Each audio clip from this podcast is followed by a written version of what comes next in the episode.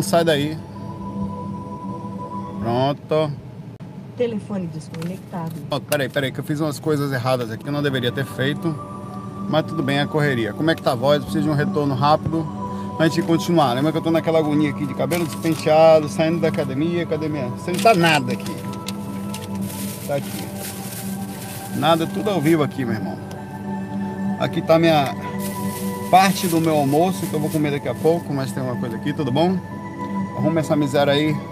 Seja um pouco vaidoso, não tem problema nenhum. Obrigado pelo retorno do áudio. Vamos lá, sem perder tempo, tá? Tem que ser rápido agora, que eu tenho até exatamente 1h35 para sair daqui. Então, vamos lá. O Joy pergunta o seguinte. Eu tô com a camisa aqui, mamãe quero ser gay, mamãe quero ser fofa, mamãe quero ser ela, da academia todo coladinho, mostrando o bucho. Lindo. Insônia atrapalha na projeção astral ou conseguimos chegar no estado de pinagode mesmo não tendo? É... Bom, a insônia tem a ver com vários fatores. É um desequilíbrio mental, é, químico, mental, é, físico, químico, que tem origem também na, na, questão espiritual pelo fato de como a pessoa lida com ela mesma, né? Então tem a ver com espiritualidade também, tá? É, tem sim muita ligação com isso. É... E para chegar no caso estado de pinagogia, você tem que estar. Tá... A, a insônia, quer dizer, normalmente ela vem em decorrência química pela questão de aceleramento de pensamentos durante o dia, que repercute você hormonalmente, você liberar muita adrenalina e outros tantos hormônios que nós liberamos por dia no seu corpo, cria um processo de aceleramento, tanto, peraí, deixa eu botar aqui, tanto de, de aceleramento tanto energético como químico, quanto é, cerebral, que a pessoa não consegue parar o pensamento. Normalmente isso desarmoniza. Uma das técnicas para antes de você ir para a pessoa da pedagogia, deixa eu botar aqui, tá um calor horroroso, o carro tá na sol, né? Tá horrível. No meio do microfone aqui. É você focar o pensamento no lugar só. Como você não consegue fazer isso, quer dizer, não consegue manter a calma, você vai ter que remediar ou mesmo com remédio diretamente para poder diminuir os padrões quer dizer, você não consegue controlar a questão física e não se culpe por isso, mas é importante você saber que a, a questão é sua, tá? É muito importante isso, é seu, lhe pertence. Mas sem problema nenhum, também não se culpe. É você focar num ponto. Minha esposa, quando eu conheci, ela tinha, logo que eu conheci, ela tinha, ficava acordada noites e noites e noites e noites. Eu fui estudando, estudando e vendo a maior forma, tanto me aproximar energeticamente para poder calmar ela, que faço muito isso, perto da aura tal. Quanto mais colado no corpo, melhor, tá? Para a pessoa transmitir sua própria energia, tá? É, quanto uma técnicazinha de assistir documentário. Você coloca um documentário relativamente interessante, mas não muito para a pessoa não ficar acordada. Planetas, é, coisas suaves, é, universo, é, vida animal sem nenhum tipo de bicho comendo outro, planeta Terra por cima, viajando. Então isso tudo cria é, um foco. Ela fica, ela consegue parar de. Por que, que tem que ser mais ou menos interessante? Senão ela não presta atenção. O pensamento dela continua orbitando. Né? Então aquilo, quando ela fica só naquilo, a tendência é que ela pare de atacar o corpo. Só por um espaço de tempo de 15 a 20 minutos a meia hora, os hormônios começam, o corpo começa a diluir esse hormônio, os processos disso com foco ali naquele lugar, o pensamento não acelerado em determinada coisa, as emoções começam a baixar, os hormônios também, então começa a relaxar e enfim se dá espaço para a parte orgânica trabalhar sozinha.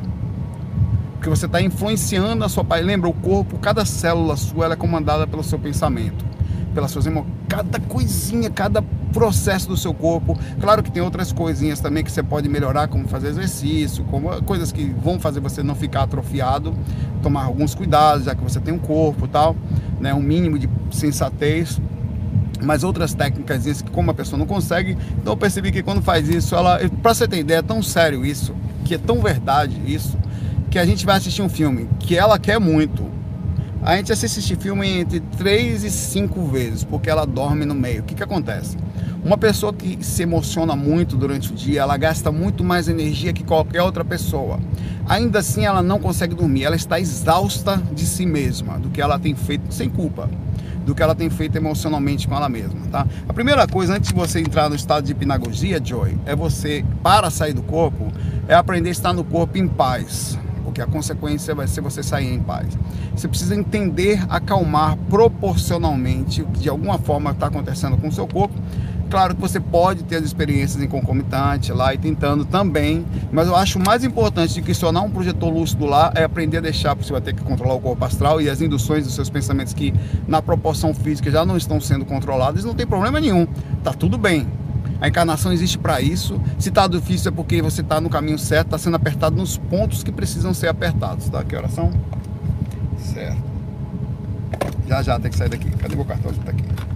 Então, a encarnação existe para isso. É você aprender a controlar o corpo. Então, eu vou responder a sua pergunta, mas eu acho mais importante do que a sua pergunta, sendo bem sincero, é você trabalhar no primeiro e mais urgente caso, que é o porquê você está com insônia.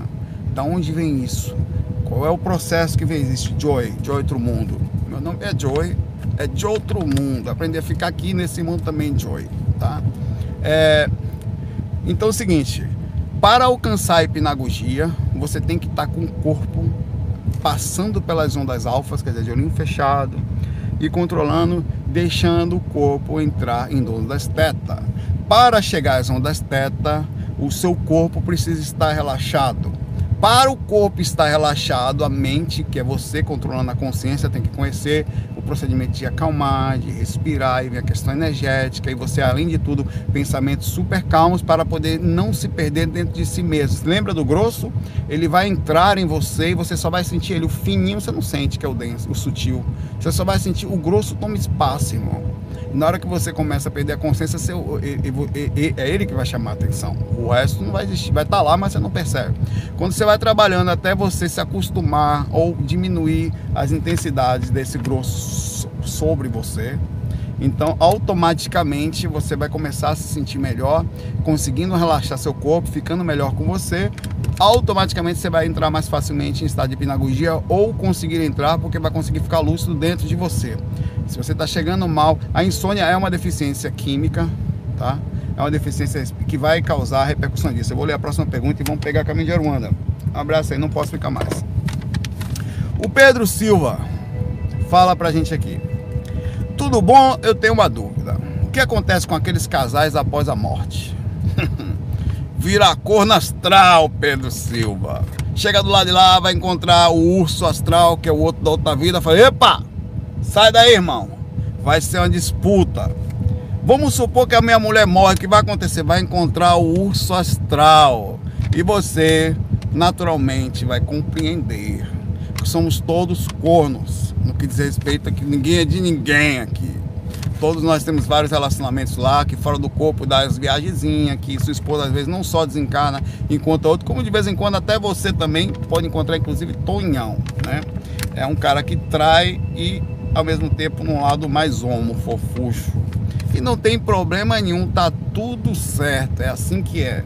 Ah, essa olera é minha. É não, isso aí é o pensamento do encosto, tá? Ninguém é de ninguém aqui.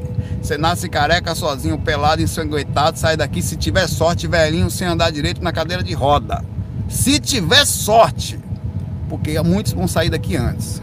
Vão cair aí que nem o Gugu caiu e volta. E aí ela vai me esperar, eu vou ser um pouco mais romântico para acalmar seu coração.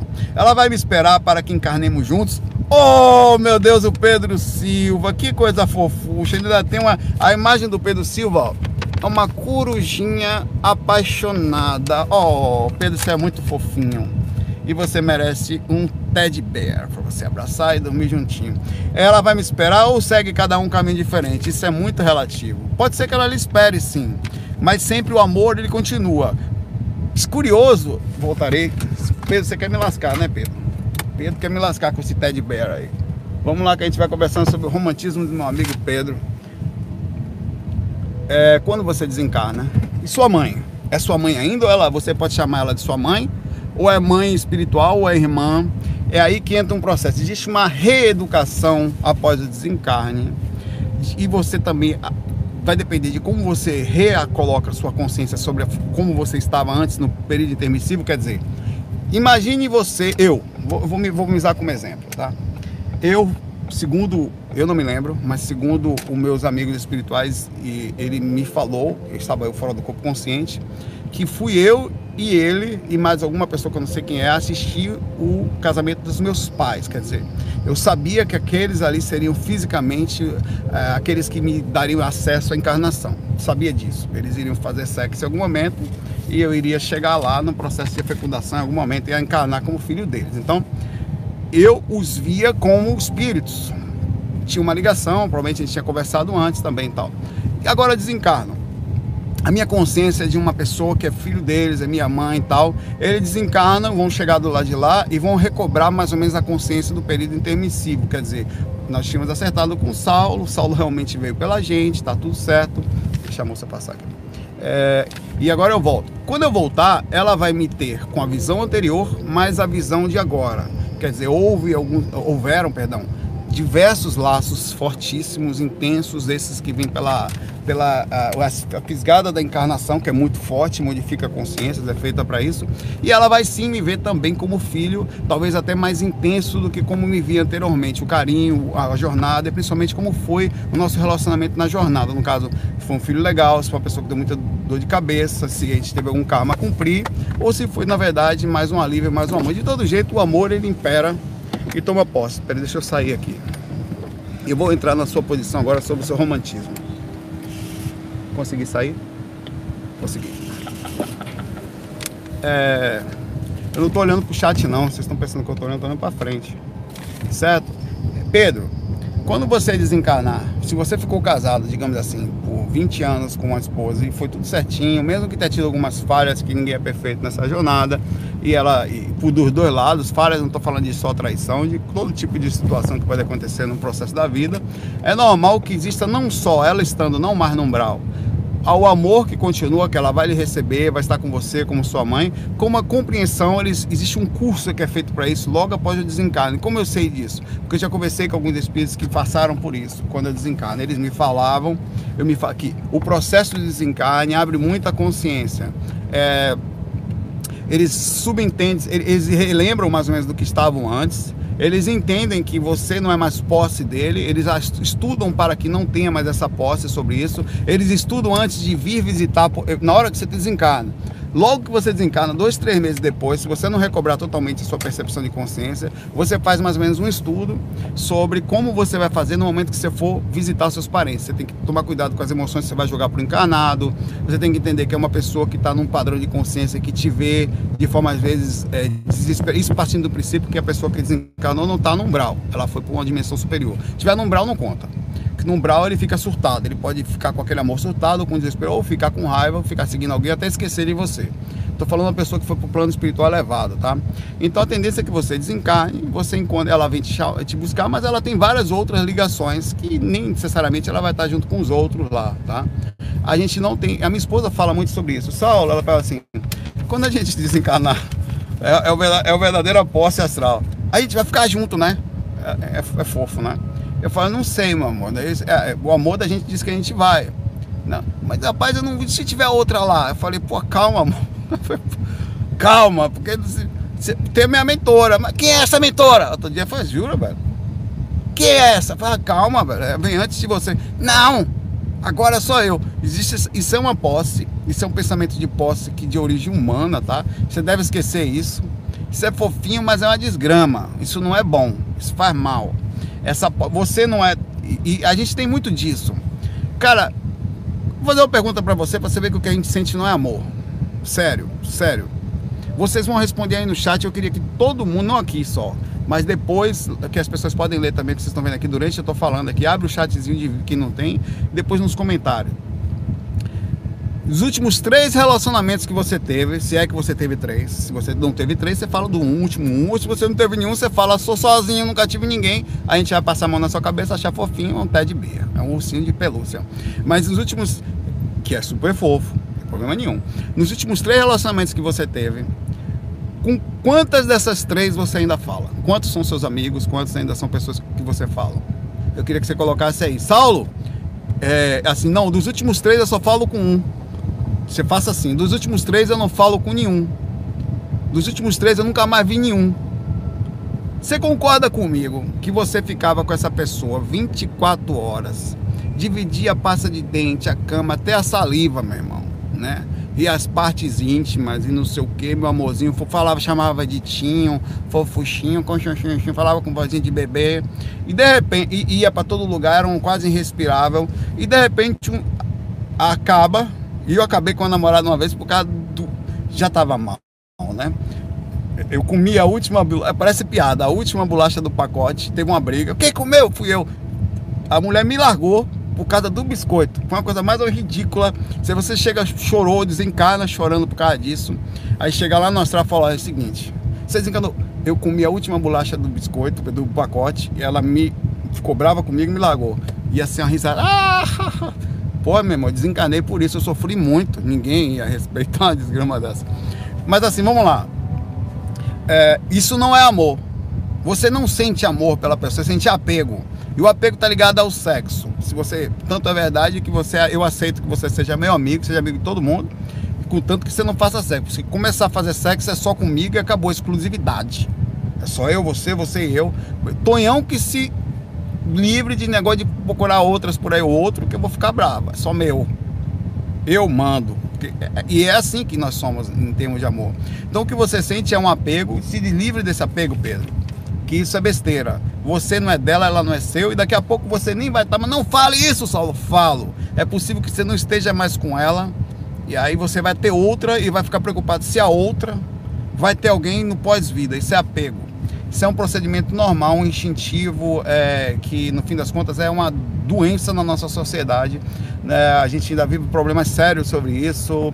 É, uma coisa é você ter fidelidade, isso é outra história. Mas a outra coisa é você ter fidelidade. A, a coisa é tão séria que você não consegue conversar mais sobre o seu passado. É como se o seu passado não existisse. Não, não fale que você fez no passado, não quero saber. Não quero saber da sua vida, da sua história, do seu passado a música de Roberto Carlos. Né? A pessoa é como se o passado não, não exista mais, o seu mundo espiritual não existe mais. Se você teve alguma coisa no passado, se teve alguém no passado, não existe mais. A partir de agora você é minha propriedade, minha posse. Eu comando a sua vida, você comanda a minha, até que um dia a gente brigue por causa de um biscoito e acabe tudo do dia para noite. O que era 100% agora é nada. Eu vou lhe falar um negócio. Das namoradas que eu tive, eu não tenho contato com nenhuma. Não por minha causa, porque não tenho mesmo nenhuma, nenhuma. Não converso com nenhuma delas todas sumiram. E é assim que é no geral. Elas somem e, e, sei lá, vão. E outra coisa, consegue outra pessoa, outra pessoa toma posse sobre a vida dessa pessoa. E não é, eu sou muito tranquilo. É porque pede contato e é como se tu. E, e, anos juntos, eu nunca fiquei seis meses com alguém, tá? Nunca. Sempre fiquei um ano, dois, três. Meu relacionamento sempre foi assim, sempre demorado e some. Antes que eu tava com. Fiquei três anos solteiro porque não queria mais encosto nenhum. Na, assim, no meu aspecto de vida, na minha nem, nem aspecto de observar, o mundo tá complicado. Aí me traumatizei, não de forma dolorida, e falei, não, fiquei super seletivo. Na verdade, eu acho até que eu tô a seletividade da seletividade e não é problema nenhum. Acho até que a pessoa tem que tomar cuidado mesmo com quem vai botar do lado, né? Então acho que é isso, Pedro. Relaxa, fica de boa ame a pessoa agora, ou vivo agora, cara, da maior forma possível, seja bom. Talvez você vai viver um agora e posteriormente vai acontecer de vocês estarem juntos. Meus avós, é, quando eu vi os dois vindo visitar minha mãe, meu avô, o pai de é, minha mãe, se você não sabe, ela, ela, a gente soube agora, confirmou, né, que ela foi realmente adotada, né? Mas foram os meus avós que criaram a vida toda, eu sou meus avós, então, enfim, né? É, eles estavam juntos lá. Eu, eu vi os dois. Agora, por pai de pai, eu nunca vi os dois juntos. Curiosamente, eu, eu, vejo sempre minha avó separada do meu avô. Eu vejo meu avô de um jeito, minha avó separada. Agora, os meus avós, quando vieram visitar minha mãe aqui, estavam os dois juntos. Então, isso é muito relativo. As almas podem ficar juntas, elas têm uma afinidade, elas vão seguir juntas. Mas o, o certo mesmo é que você, não necessariamente, eu vou nascer de novo com a minha mãe, ou vou nascer de novo com a Natália. Eu tenho uma jornada, você tem a sua, você é sozinho. E dentro dessa nossa so, sozinho na espiritualidade, a gente vai fazendo vários laços. E não tem só essa não, desapega, tá? Eu vou lá, seguindo aqui pro meu caminho aqui, chegar agora tomar um banhozinho, nada, vai ficar fedido mesmo. E seguir meu caminho aqui de posse nesse mundo. Eu sou, eu pertenço a alguém. Até que a última, eu como a última bolacha de biscoito. Ah, minha água tá aqui, cara. Minha água tá aqui do lado, tá? Tomei já. Tá aqui, ó. Aí não posso olhar, mas também tranquilo. Abraço aí pra vocês, muita paz, muita luz e a gente se vê amanhã Deixe as perguntas aqui. Lembrando que as perguntas se ficarem aqui, eu amanhã eu costumo olhar os dois, tá? Os dois fax para pegar, eu olho de lá, depois eu olho de cá, não importa qual lugar que você vai deixar, achei até que é mais oportunidade, tá? Não, não bote as perguntas nos dois, bote só em um, não precisa copiar e colar no outro, que eu vou pegar e vou olhar os dois, tá? E, e lembrando que são menos perguntas, mais ou menos entre dois e quatro no primeiro, e dois agora, porque só dá dois mesmo, tá?